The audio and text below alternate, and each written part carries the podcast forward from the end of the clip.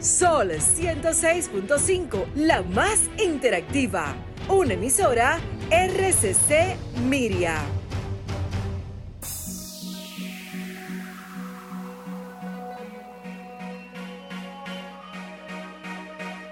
A continuación, por Sol 106.5, Arquitectura Radial, Diseño, Urbanismo, Ingeniería y todo lo referente a la construcción. Arquitectura Radial, con los arquitectos Luis Taveras y Gleinier Morel. Señores, muy buenas tardes a todos los que nos sintonizan en este preciso momento. Acaba de iniciar Arquitectura Radial. Señores, en la semana que ha transcurrido eh, se ha puesto en circulación la información de que la plataforma de movilidad más grande del mundo, Didi, ha llegado a República Dominicana. Esta plataforma prepara su expansión hacia Santo Domingo y para ello invita a todas las personas que deseen generar ingresos de manera independiente registrarse a la aplicación.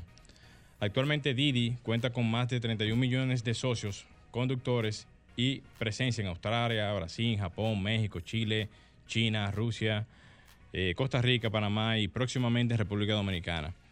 Para el registro de los interesados debes descargar en sus teléfonos inteligentes la aplicación Didi eh, Conducir, eh, Conductor desde Google Play o App Store y adjuntar los documentos solicitados. Esto se verá, o sea, estos se serán evaluados y posteriormente, si cumples con los requisitos, serás incorporado al sistema. República Dominicana es muy importante para nosotros, dicen ellos, y cuenta con una de las mayores economías de la región y un potencial extraordinario.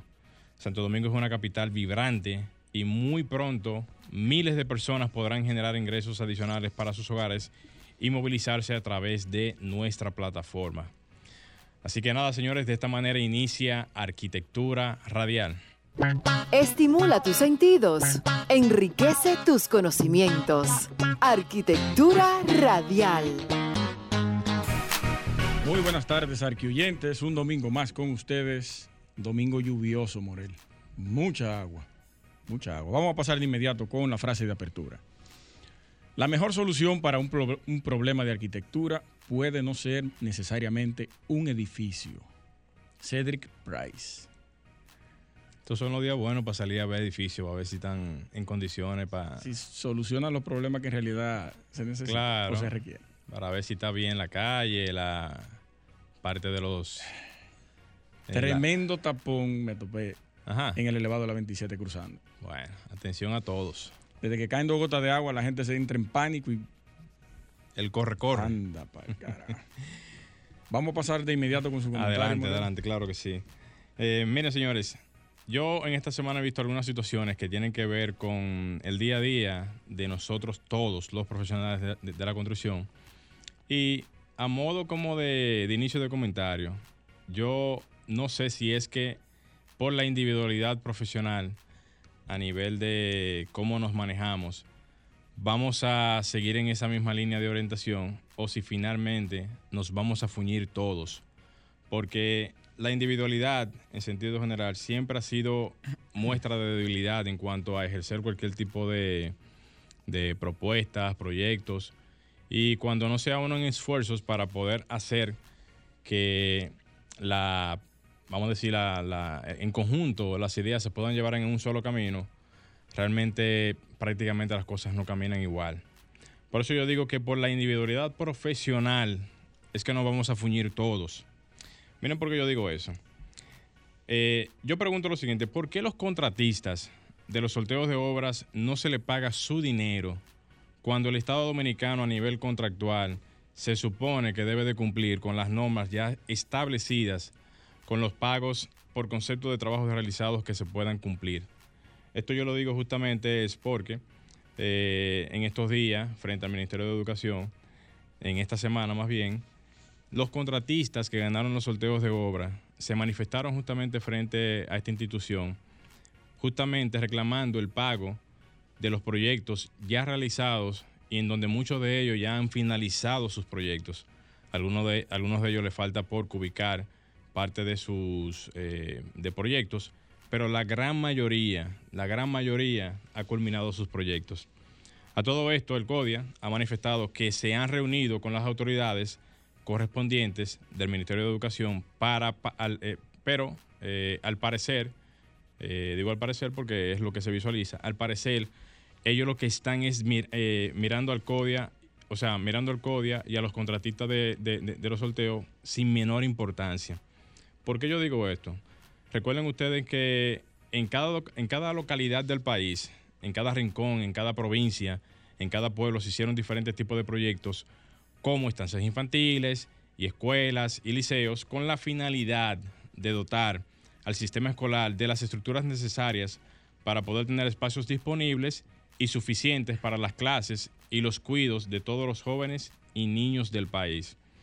Ese reclamo de los profesionales, para mí, frente al Ministerio de Educación lo que hace es que de cierta manera denigra lo que es la clase profesional, ya que no puede ser posible que uno de los motores más importantes que tiene que ver con la economía, que es la parte de la construcción, eh, se deba, o sea, se muestre como pasando este tipo de penuria en pleno siglo, en pleno siglo cursante. Nosotros tenemos un gremio actualmente, que es el gremio del CODIA y el cual yo entiendo que es uno de los más importantes del país, por lo que ya dije en relación a lo que tiene que ver la parte de la construcción y los proyectos que se hacen a nivel nacional y la parte productiva en todo el país. Recuerden ustedes que a principios de este año eh, se pararon casi todos los proyectos por la obvia razón de la, de la pandemia, pero ahora se está queriendo retomar la economía usando esa palanca de lo que tiene que ver el sector de la construcción, porque es la única que internamente puede dinamizar rápidamente la economía a nivel nacional. Además, yo entiendo que, eh, o sea, yo entiendo que no se les paga ese dinero eh, y al final de cuentas, al no pagarse ese, dinero, no retorna directamente al Estado Dominicano una serie de impuestos que, se recaudan vía la TCS, vía la DGI, vía el FODPECONS, vía el CODIA y también vía las alcaldías, que son directamente beneficiados eh, producto a ese tipo de, transacción de, pagos y pagos de, o sea, de, cobros y pago de impuestos directamente por los contratistas. Y ni hablar de lo que es el desarrollo económico en esas localidades, háblese por ejemplo en las zonas eh, rurales y urbanas, como también la productividad interna de las ferreterías y los comercios de todo tipo en todas ese, tipo de localidades. Yo viendo este tipo de acciones, en realidad, eh, es donde uno realmente se, tiene que sentar y pensar y analizar. Si nos vamos a quedar verdaderamente sentados. De brazos cruzados. Claro, de, de, brazos cruzados, sentados, viendo cómo suceden este tipo de cosas sin poder hacer nada. O vamos a participar verdaderamente de eh, este tipo de asuntos con miras a tratar de aportar ideas, de aportar algún tipo de soluciones que puedan ayudar, en este caso, a poder colaborar con la clase profesional de más de 40 mil y pico de profesionales. En este sentido, podemos mencionar la, parte de los eh, arquitectos, ingenieros, de todas las ramas, y también la, eh, la parte de los agrimensores y todo ese conglomerado de profesionales que directamente dependen de una estructura como la de la construcción para poder avanzar en este sentido.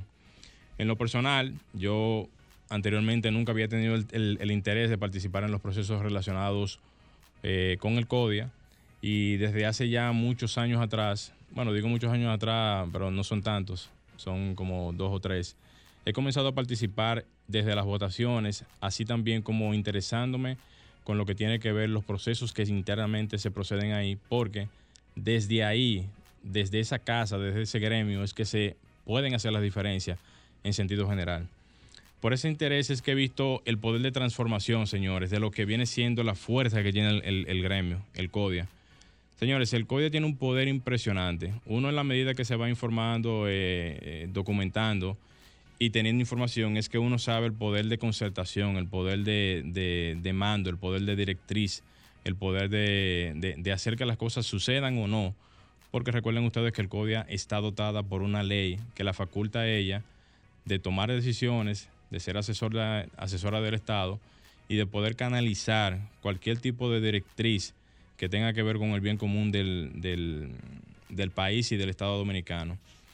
Eh, en este sentido, yo mismo de esta plataforma de radio eh, he motivado en ocasiones sobre una aplicación que tiene que ver sobre la eh, aplicación del CODIA para o con miras a implementar proyectos que puedan traer grandes beneficios a nuestra clase profesional, pero desde hace más de dos años lo vengo motivando y aparentemente las diferentes directivas del CODIA no le han hecho caso al proyecto. Por esa razón he tenido la, digamos, la decisión de comenzar a formar parte de lo que tienen que ver los procesos codianos. Y en lo adelante, cuando tenga la oportunidad, voy a participar.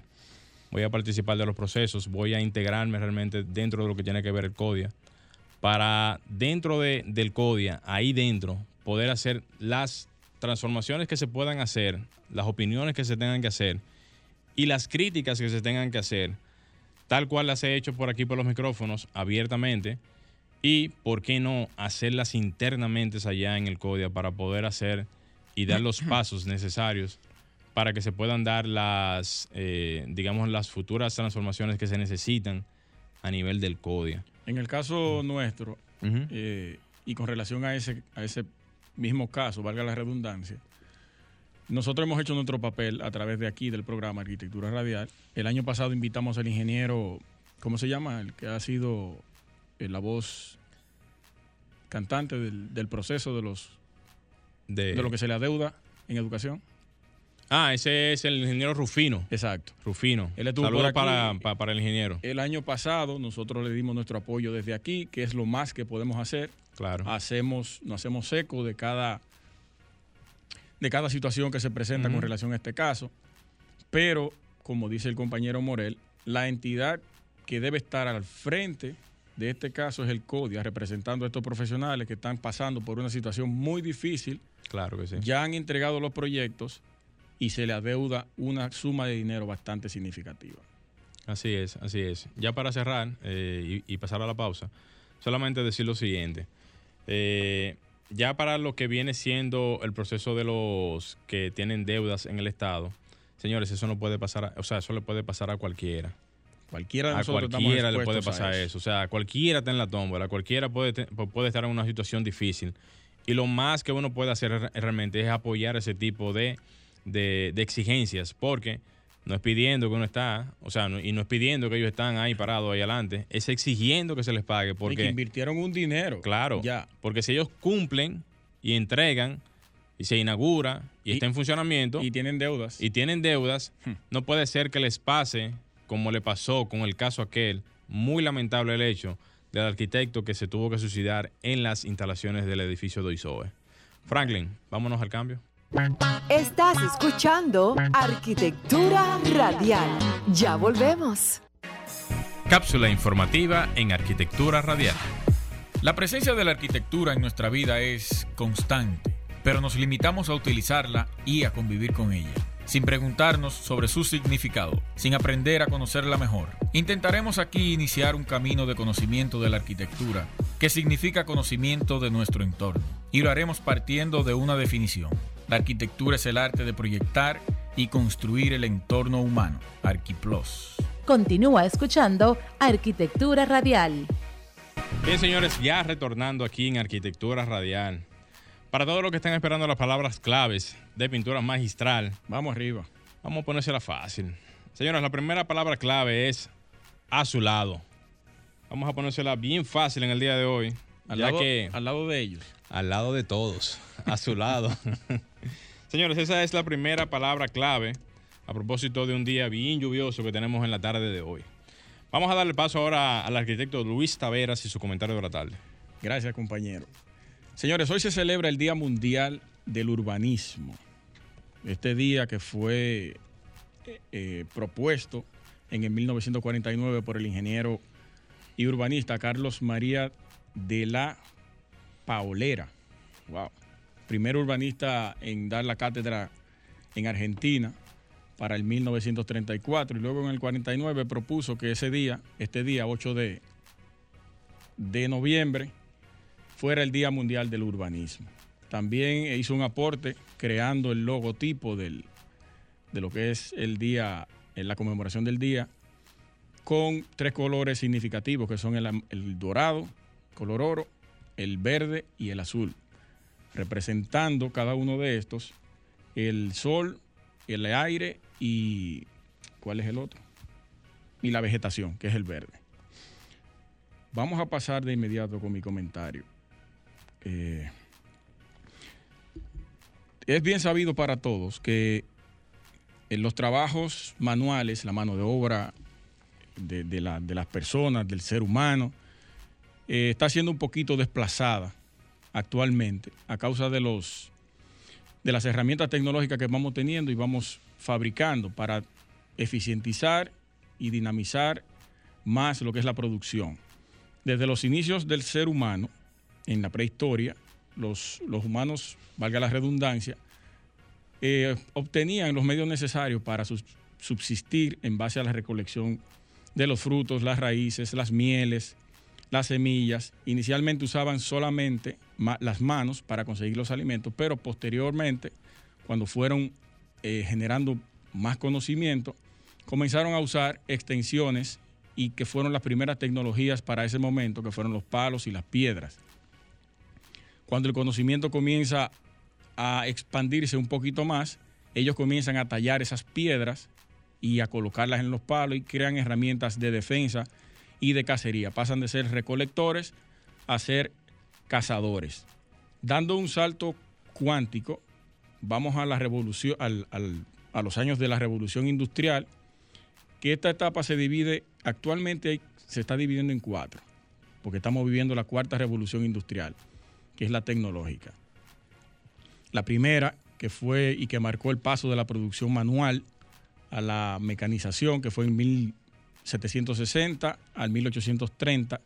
La segunda, que estuvo en, alrededor del 1850, trajo la electricidad y permitió la manufactura en masa. Para ese momento, quien, impul- quien implementó una de las fábricas más modernas y de producción masiva fue Richard Ford, eh, Henry Ford, de la marca Ford, con sus fábricas, con su fabricación de vehículos en masa para ese momento. La tercera, eh, que, ocurrió a los mediados del siglo XX, con la llegada de la electricidad, la tecnología de la información y las telecomunicaciones. Y actualmente estamos viviendo la cuarta revolución industrial, con la automatización total de la manufactura. Este nombre proviene, de hecho, de un proyecto de estrategia de alta tecnología del gobierno alemán sobre el que trabajan desde el 2013. Estuve leyendo un artículo bien interesante que dice, ¿hasta qué punto sustituirán los robots a las personas en la realización de las tareas profesionales y laborales? Y le voy a leer unos datos que tengo aquí. La consultora McKinsey Global cree que el 20% de los trabajadores del mundo serán reemplazados por robots en 12 años. Y un estudio de la Universidad de Oxford sostiene en un intervalo, que en un intervalo de 10 a 20 años, el 47% de los trabajos serán realizados por máquinas. Ustedes me preguntarán, ¿qué tiene eso que ver con la parte de la construcción y la arquitectura? Bastante. Nosotros actualmente tenemos una explosión de tecnología en términos de construcción, comenzando por lo que a todos nos sorprende, que es la impresión en 3D. El hormigón imprimido, y está bien dicho imprimido, se puede decir, lo pueden buscar en la Real Academia de la Lengua. Por si acaso. Sí. tenemos la impresión en 3D, tenemos la robótica, cuando los robots ya empiezan a hacer de nuestras vidas y de las de muchos, eh, eh, perdón, empiezan a hacer eh, los trabajos de cada uno de nosotros, a reemplazarnos. Estas máquinas inteligentes capaces de llevar a cabo diferentes tareas. Que les voy a poner un ejemplo. Hay una, una, eh, un robot de construcción que puede colocar mil ladrillos por hora. Está en fase de prueba, pero ya se está tomando muy en cuenta eso. El otro día vi otro robot con colocación de ladrillo, pero un poquito más grande, casi el tamaño del blog, 40 por 20. Si lo traen aquí, eso lo, lo, lo boicotean los haitianos, eso. Lo hackean de una De, vez. de una vez. Sí, sí, Entran sí. a palo. Pero tú te imaginas que podamos tener eh, máquinas de este tipo colocando bloques, suponiendo 500 bloques por hora, cuando promedio un, un albañil te coloca Vamos a decir 200 por día. 200 blogs por día. Ahí estaríamos desplazando, no uno, no, a todos los albañiles existentes de la zona con una sola máquina de esa. Entonces, los materiales inteligentes, hay muchísimos materiales en el mercado que no van a necesitar ningún tipo de mantenimiento. Eso también sacaría del juego a muchos trabajadores. Hay un hormigón que está en prueba también, que es un hormigón que se autorrepara. Eh, tengo que buscar más detalles sobre eso para explicárselo a ustedes, porque ahora solamente estamos en la misión de cada uno de estos. Y así sucesivamente, el- la tecnología en la construcción ha venido calando y desplazando esa mano de obra que antes necesitábamos obligatoriamente. Claro, en República Dominicana nos falta mucho tiempo y en otros países para poder obtener este tipo de herramientas eh, implementadas aquí, pero no se descartan de aquí a unos 10 o 20 años, como bien lo dicen los estudios.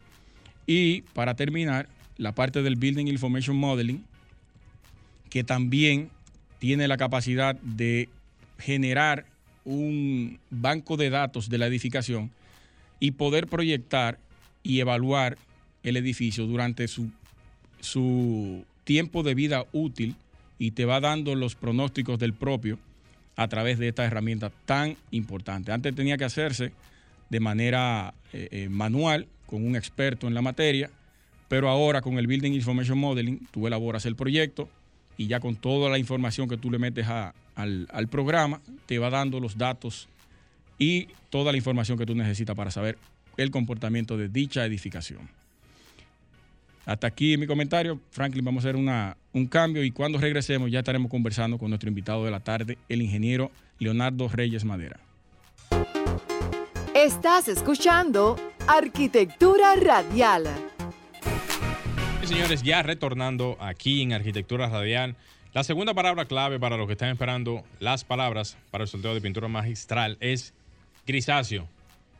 A propósito del día lluvioso. Como el día. Como el día, grisáceo. Sí, está bien. Ya lo saben, señores. Segunda palabra clave del sorteo de pinturas magistral. Vámonos de inmediato con nuestro invitado que ya está en el plató de nuestro set. Es el ingeniero Leonardo de Jesús Reyes Madera, actual director general de ONESBI. Es, eh, tiene una maestría en, en sismoresistencia en la, en la Central de Venezuela, la universidad, ¿verdad? También fue docente, formador en las diferentes universidades, en la UAS, en INTEC, en la UCE, la Universidad Central del Este, y la Pontificia Universidad Madre y Maestra, Católica Madre y Maestra. También eh, tiene una compañía relacionada con su profesión, consultora y supervisión Ingenieros Reyes y Asociados, y es fundador y miembro del Consejo de Directores de la Sociedad de Sismología e Ingeniería Sísmica, Sodosísmica. Buenas tardes, ingeniero. Buenas tardes, Buenas tardes. muy amable por Sí. su invitación. Un aplauso para el ingeniero. Dios. Un aplauso, un aplauso, ingeniero. No, nos place tenerlo aquí, ingeniero, porque la parte de sismo resistencia en República Dominicana es un tema que para nosotros es vital por múltiples razones y más por el tipo de construcciones que aquí, por la parte informal, se construye en el país. Y yo sé que por ahí, tocando ese hilo por ahí, eso es, una- es- nada más eso es un tema, nada más. Bien amplio, bien amplio. Y nosotros que contamos en la isla, eh, usted debe saberlo más que yo, con 14 fallas sísmicas, que muchas veces no la tomamos en cuenta a la hora de hacer una construcción en términos informales, porque formales sí. Ingeniero, eh, cuando una edificación sufre algún tipo de movimiento telúrico, ¿qué características nosotros debemos tomar en cuenta a la hora de poder evaluar este edificio? ¿Qué está bien, qué está mal, dónde falló? ¿Cómo uno se da cuenta de, de ese tipo de cosas? Bueno, eso se ve a simple vista, o sea, si hay, si hay daños en la estructura, si tú encuentras grietas, encuentras cualquier tipo de, de signo que te permita a ti eh, pensar en que el movimiento del terremoto te, te causó daño en la edificación, eso ya te da de una vez una alerta. Eh, la diferencia es qué tan peligroso resulta después del terremoto seguir habitando esa estructura. Ok. Entonces hay procedimientos, hay cartillas que son, le llaman post-sismo, donde tú tienes una lista de que si la grieta es de tanto, que si, a la- si las vigas están afectada, si se afectó alguna columna o algún, Sí. alguna pared. Todo ese tipo de cosas se va tabulando y pasa lo que nos pasó en Puerto Plata, justamente en la oficina que hoy me toca presidir. Después de, eso fue la época de su fundador, el ingeniero Rafael Coromina Pepín, donde vino el terremoto de Puerto Plata 2003. el- en, en 22 de septiembre del 2003. Y nos mudamos para allá porque la oficina estaba, se creó en el 2002. Y al poco Fue, tiempo... fue prácticamente al poco tiempo de Eso fue sodosísmica. Eh, no, Onesbie. Ah. No, so- sodosísmi- ok. Sodosísmica se crea en el 77. Ok. Nosotros tenemos 43 años ya en- como, como sociedad. eh, ONG sin fines de lucro y sin Sí. recibir un centavo nunca del Estado. Wow. Bien. Entonces, eh, había algo muy curioso. En esa época nosotros no teníamos nada. Tuvimos que hacer los formularios por sismo. ¿eh? Pero lo interesante de esto es nuestro nivel de conciencia. Y es que veíamos una casa que estaba, oye, este, rajada por tu aparte. Sí. Y veníamos, nos inventamos unos cartones con unos círculos y teníamos tres latas de pintura, roja, amarilla y verde. Para marcarlo con eso. Entonces tú venías y marcabas tu casa en la mañana de rojo, Sí. significando que tenían que salir, que era peligroso porque después de los terremotos hay muchas réplicas, ¿no? Sí. Pero mira qué interesante. Eh. Eso, eso es interesante realmente. Es una respuesta rápida. Claro. Pero sucede que al otro día, cuando íbamos a buscar la casa, no la encontrábamos. Porque la habían empañetado ya. Ay, mi madre. Pero rápidamente. Arriba del círculo rojo ya tenía el pañe- Tapándole la grieta Ya tenía con el el pañete pañete. nuevo, muchachos. Eso son de las cosas que uno dice, bueno, ahorita viene un terremoto y se caen, entonces no vamos a saber si fue Sí. Por el, la importancia de los daños que sufrió. Es, es increíble cómo, cómo la gente, ingeniero, disculpa que le interrumpa, hace cosas, inclu- in- inclusive a desfavor de ellos, si se puede aplicar la palabra. Claro. Porque realmente tú estás eh, co- Claro. corroborando con no cuidarte en, en ese sentido. Claro, claro, claro. Pero de- definitivamente eh, ya tenemos, justamente gracias a la, a la misma Sociedad Dominicana de Sismología e Ingeniería Sísmica, un código reciente que salió en el 2011. El primero lo hicimos también nosotros en el 79. Salió, ¿Esos documentos ese- han trabajado ustedes? Sí, Sí. esos son las normas que tiene ahora vigente Obras Públicas con relación al código de, de- Y de- es, y es un reglamento que ya necesariamente eh, han pasado nueve años y hay que readecuarlo.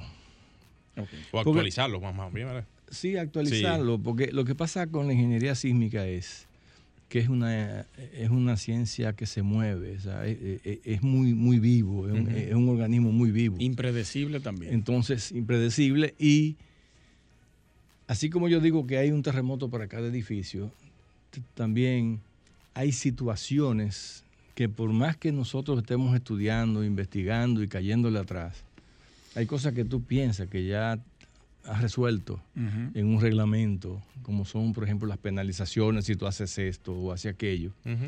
que cuando vamos a un terremoto reciente vemos que muchas cosas cambian. Sí. Entonces eso tiene que vivir retroalimentándose. Además, cada día hay métodos más sofisticados Claro. para sí. tú poder evaluar los, analizar los edificios en zona de amenaza sísmica. Ya tú tienes, bueno, aquí hace tiempo se tiene el uso de amortiguadores sísmicos para, para edificios, como es el caso de Nuevo Centro. Sí. Pero también tú tienes ahora reciente el uso de aisladores sísmicos para el Hospital de San Francisco de Macorís. Son dos proyectos suyos eso. Sí. Entonces, eh, eh, yo- yo he estado siempre en, en- en la búsqueda de, de la innovación. ¿Por qué? Porque es que la gente se muere cuando se, se nos caen los edificios. Así es. Y no son los terremotos los que nos ponen los muertos, somos, es lo que nosotros hacemos. La gente no sabe la importancia de prever, o, o más bien de hacer un edificio que no, no es que sea antisísmico, sino que pueda resistir realmente un poquito más el, el- el tema de... o sea, la de- idea, la idea es que si, si se rompe el edificio, no se caiga para que la gente pueda salvar la vida. pueda salvar la vida. Exacto. Y más en el tema hospitalario, porque ahí se, toma, se, se tocan aristas realmente de cuidados, tanto en el área de, de cuidados intensivos como en, en el área de, de, vamos a decir, de, de pacientes. Y es donde más debiera de haber una intención de hacer edificaciones que cumplan con ese tipo de rigor. Claro, el tema hospitalario como el tema de las escuelas Claro. y el mismo tema de los edificios de uso público. Que te tienen 10, 12, 15 Sí. oficina del Estado. Así es. Un edificio de esos tiene problemas y se te va a medio Estado. Así es. Entonces, un hospital se supone que tú no vas a decirle a la gente, viene un terremoto, salgan, salgan por aquí y que con cuidado, el pasito. No, no, ¿eh? Al pasito. Cuando lo que se necesita es que esa entidad esté disponible para que atienda la cantidad de heridos Sí. ¿eh? que Claro. se ha provocado en, en el terremoto. Aquí tenemos muchas oportunidades de hacer muchas cosas. Nosotros necesitamos enfocarnos mucho primero en las escuelas. Eh, las escuelas ya, ya no hay más tiempo para esperar. Aquí hay más de 6.000 escuelas que viene un terremoto eh, importante. Y, de- fácilmente que se le lleva. de, de seis, o- de se- seis o un poquitico más. Y eso veremos muchas muchas muchas escuelas en el suelo y, y mu- y mucha mortandad si se da en, en horas laborables. Y que históricamente las escuelas han sido los refugios para ese tipo de eventos. Así es. Se, se- cosa- construyeron. Sí, entonces por eso son obras esenciales Sí, ¿no? en los sí. reglamentos. No debería pasarle nada a una escuela. No solamente es refugio para ese tipo de casos, sino para cualquier tipo de caso. Ajá. Hasta para un asunto atmosférico, que Sí, sí, es lo todas más, las eventualidades naturales. lo más eh, frecuente posible. Entonces, cuando preguntaba ahorita que a, a qué se refería la oficina que, que he tenido la honra de- por parte del presidente de la República de nombrarme ahí, esa oficina se ocupa exactamente, quizás sea la oficina más importante del Estado, sin embargo, se ha mantenido prácticamente en el en anonimato. el anonimato. ¿Por qué? Porque es la, es la oficina del Estado que tiene la responsabilidad de velar. de eliminar la vulnerabilidad sísmica de todas las edificaciones del Estado, comenzando por las escuelas, los hospitales y los edificios de uso público. Wow. Entonces, esa oficina, desde el año 2003 o 4 que hubo el cambio de gobierno, fue delegada a personas que en su área profesional eran altamente calificadas, pero que ninguno tenía ningún tipo de relación con la labor fundamental para lo que fue creada esa oficina. Entonces hemos perdido casi enfoque. 18 años Madre mía. ¿eh?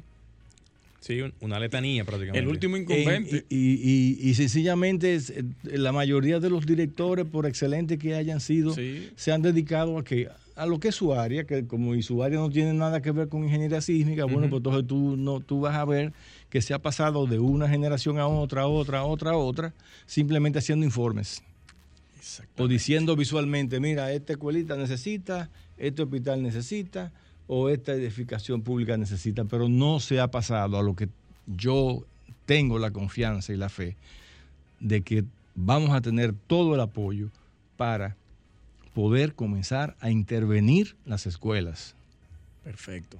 Como Perfecto. proyecto inicial. como proyecto inicial. Perfecto. Oye, hay que comenzar con la primera. Es con una que hay que empezar. Después las otras después de ahí, una- entonces, una- seguirla una atrás de continuando. otra. Entonces, pero volver a, a poner esa oficina 16, 17 años después de, de estar en otro carril, Ajá. Eh, no creo tampoco que sea una odisea. Cuente con nuestro apoyo para eso. Vamos a hacer Así un es. cambio y regresamos de inmediato. Estás escuchando Arquitectura Radial. Ya volvemos. Señores, la última palabra clave para el sorteo de pinturas magistral es lluvioso. Está suave ahí. Las tres tan suaves. Lluvioso, señores. La última palabra clave para el sorteo de pinturas magistral. Recuerden que no pueden pintar lloviendo. Bueno, quien se va a ganar su cubo de pintura. Claro que sí, ya lo saben. Ingeniero, hay un artículo interesantísimo en el periódico El País que dice que no matan los terremotos, sino las, construcciones mal hechas. Ay. Eso es correcto. Sí, eso, eso te lo planteé ahorita, que o sea, los terremotos no matan a nadie si te agarran en una sabana. ¿Qué es lo que va a pasar contigo? Movete de un lado a otro nada No, más. yo tenía un profesor que decía, si tú estás en una sabana, que es el único sitio seguro, reza para que no te pase una vaca por encima. que que es, es lo más que puede pasar, quizás. Por decirlo de alguna manera, ¿verdad? Sí, eh, pero eso es un poquito más, más serio, más Sí. serio, porque en, en realidad cada día salen nuevos indicadores que te dicen a ti, mira, ese edificio, si tú lo haces de esta manera, es deficiente o es más seguro. Entonces depende mucho de nosotros. Por ejemplo, nosotros tenemos un reglamento que nos costó 31 años poder revisarlo y actualizarlo. ¿Mm? porque el 79 al 2011 que salió el último. Entonces, ¿qué pasa? Ese es un reglamento que te da definitivamente edificaciones más seguras ante un terremoto. ¿Por qué? Porque nos pasamos 31 años sin tomar en cuenta que lo que es un piso suave, que lo que es una columna corta. Muchísimos términos que son aparentemente muy científicos, pero que son de, de mirarlo. Del día a día. De mirarlo, tú te pones a ver ese edificio que está en el fondo ahí, te vas a dar cuenta que tiene hasta el piso eh, 15, tiene- está lleno de paredes y de repente en ese piso tú lo que tienes son una filita de columnas. O cristales, quizás. Entonces, cuando tú vienes a ver, viene un terremoto y ese edificio falla en ese piso, y tú sabes que eso puede pasar. que el tema de columnas cortas se da mucho en las escuelas. Claro, pues por ese, Mucho, ese, mucho en las ese- ese es el eso. gran problema. Ahí que está el gran problema de ese es el gran problema de las escuelas, las columnas cortas. Y el término de piso suave, para que le- el público pueda entenderlo un poquito mejor. Mira, ¿A el qué se refiere y cuál de- es su peligrosidad? El término de piso suave se, se, se asimiló y se aceptó en el terremoto de Turquía en el 99, donde hubo una catástrofe tremenda con los edificios que se, se cayeron en base a el colapso de su primer piso. Pero el piso suave no es exclusivo del primer piso, que conste.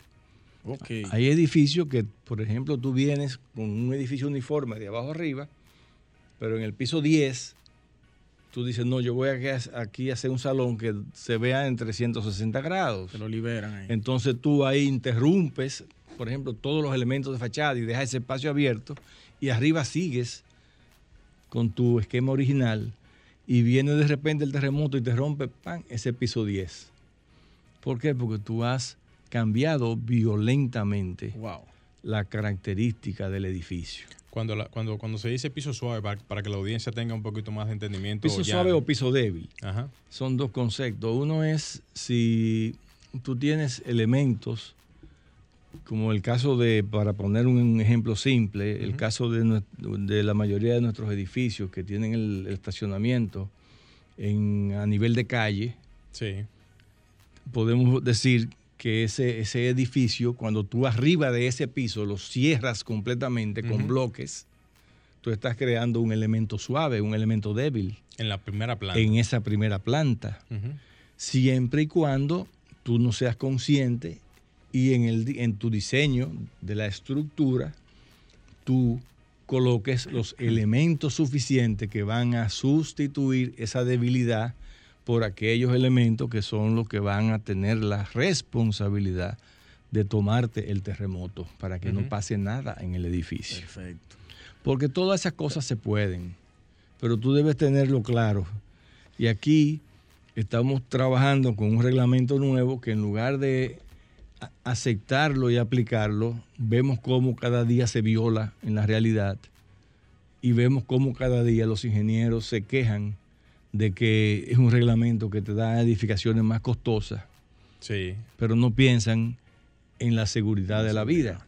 Y la ingeniería sísmica ha llegado a un punto hoy donde mañana, y no en un tiempo muy lejano, tú vas a poder exigirle a quien te vende a ti un apartamento, mire, ¿para qué niveles de daño usted me está vendiendo ese apartamento? Aquí no se usa eso, ingeniero. Aquí, lamentablemente. Si se usara Mire, eso, a lo pero mejor eso, la eso gente. está interesante. Sí, Está pe- interesante, pero, pero- va a venir.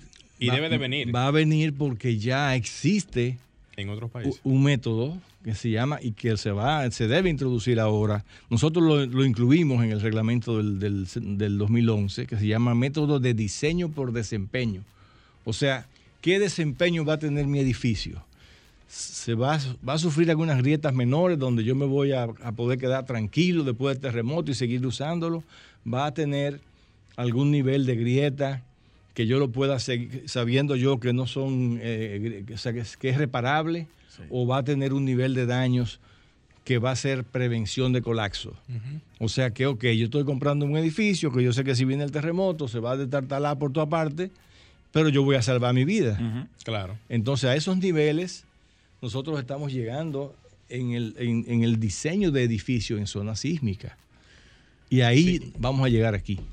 Ingeniero, siempre se ha temido un poquito a la parte de las estructuras metálicas. Yo no sé si es por un asunto cultural o si es por un asunto aquí en el país de no tendencia en la parte constructiva, porque venimos desde el 1900 casi construyendo, digo un poquito más, pero construyendo en hormigón.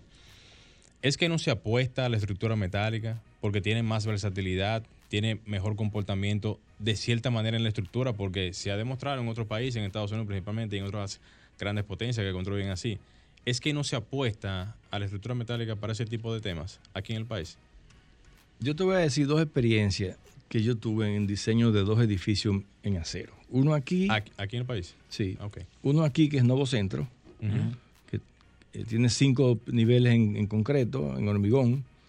Y ya a nivel de calle, en el segundo piso, de ahí tiene 15 pisos en metal, en acero. El Primer problema es que hubo que pagarlo 100% y esperar un año que se produjera en México para traerlo para acá. Huepa. Que cosa en ese entonces. En ese entonces cosa que no pasa con un edificio de concreto, porque el concreto te lo facilitan, el acero te lo facilitan y ¿eh? entonces otro edificio es el, lo que fue el Hotel Hyatt, el, el, eh, en Santiago, en la entrada de Santiago. Sí. ¿Mm? Ese hotel fue es de seis pisos. Está en la entrada antes de llegar a Santiago, a mano derecha, que ahora se llama eh, Garden, Court, Garden Court que es de Odelpa. Y el arquitecto me dijo, ingeniero, jamás me meto en esto porque hay que buscar el 100% del dinero. Para la comprar las piezas que aquí no se fabrican, porque no son las piezas que tú estás viendo aquí, aquí, y eso es uno arriba de otro. Entonces, eso limitó mucho, entiendo yo. En su momento. En su momento, el uso del acero. Pero, ya, ya vemos que cada vez más pues se va proliferando.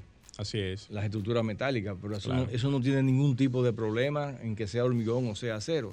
Si está diseñada de una manera sismo resistente, tú no tienes ningún, el menor problema en que sea un, uno u otro material. Pudiéramos estar utilizando el, mecanismo de las estructuras de acero para hacer los reforzamientos necesarios a las edificaciones, tanto de, las, de las escuelas, de las múltiples escuelas que hay en el país ahora mismo, como de las instituciones públicas que necesitan muchas de ellas Reforzamiento. Agrégale a eso, y el sector privado. ¿Onesbi no se encarga también de hacer la evaluación de, las edificaciones? Mira, fundamentalmente Onesbi se hizo para el Estado. Aunque hay una coletilla que dice privado en el decreto. Público-privado. Eh, sí. Pero definitivamente tú no puedes como oficina del Estado regalarle el trabajo a una empresa privada. Cuando aquí hay miles y miles de edificaciones del Estado que necesitan atención. Entonces yo particularmente no estoy de acuerdo en que se les regale nada al sector privado. Yo estoy de acuerdo en que el sector privado reconozca sus debilidades en sus edificios y los refuerce. O sea, si tú, si tú vives en un edificio que sabe que es deficiente, lo menos que tú puedes hacer es irte a la lista del Ministerio de Obras Públicas, buscar una persona que te evalúe tu edificio, que, te dé una solución y que entonces cojan un préstamo al banco y entre todos, bueno, pues paguen el refuerzo de su, de su edificio. Y Onesbi no puede servir. Onesbi te eh, puede dar una evaluación visual. Yo digo, si una la empresa evaluación, pública contrata a Onesbi pagándole, puede hacer el trabajo. Sí, puede, puede claro. privada. Eh, la parte privada le paga a Unesbi. Sí, sí, sí, claro. Ahora, hasta este momento se ha dado el servicio gratis de la evaluación visual. Okay. Pero si tú descubres que en esa evaluación visual hay un problema, porque eso también es un formulario que en 15 minutos tú le das la vuelta al edificio y te dice si es vulnerable o no a un terremoto, entonces ya Unesbi le, le podrá recomendar a esa persona, mira, búscate una persona de los que están autorizados en obra pública que te haga la evaluación detallada y te dé la solución estructural del edificio. Una, preguntita rápidamente, porque tenemos que ya ir, cerrando. ¿Onesbi cuenta con los equipos de ensayos no destructivos que se necesitan en la actualidad? ¿O ustedes van a ese camino ya en el, futuro a prepararse con los equipos de ensayo no destructivos? Porque se necesitan para todas esas inspecciones de estructura para todo. Sí, nosotros tenemos ahora mismo el, equipamiento para hacer tanto la toma de núcleos como el escaneo de los elementos. Y aparte de eso, Nesby cuenta con un laboratorio Ajá. para rotura de, de las probetas y de los elementos. Es una donación de la YAICA Ah, pero mira qué bien. a, a ONESPI. Ese laboratorio está en la Rodríguez Ojío, aquí en la, en, en la capital.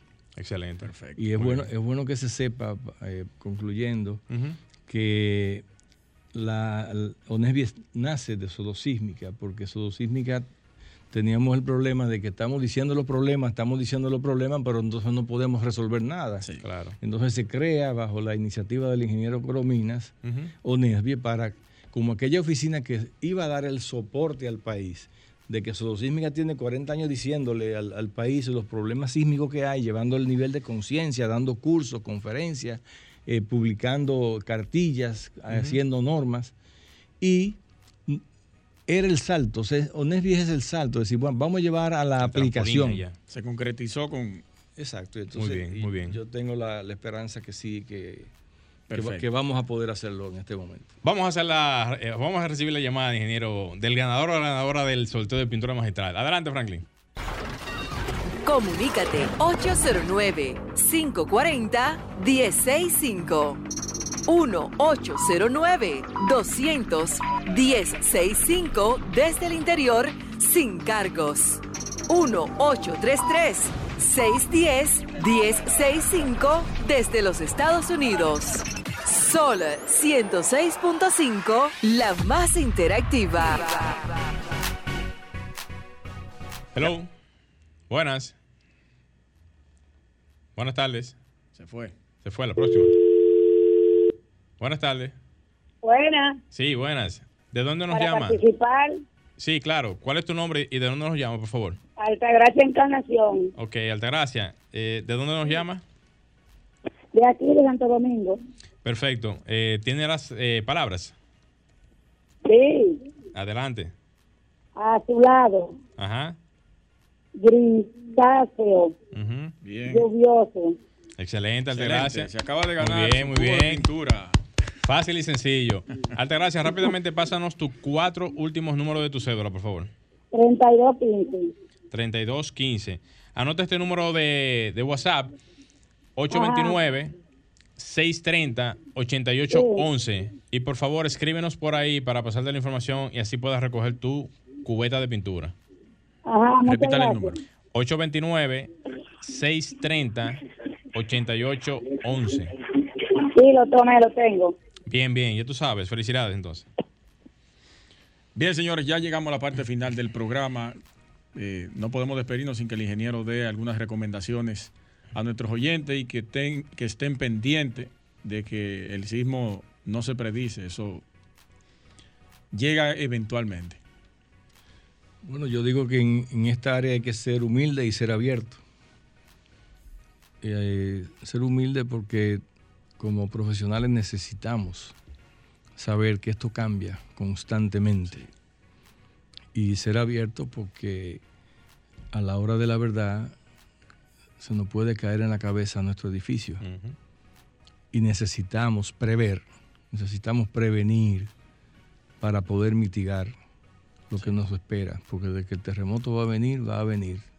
¿Cuándo? No sabemos. Pero eso no está en discusión. Sim- Simplemente estamos en la cola, esperando nuestro turno.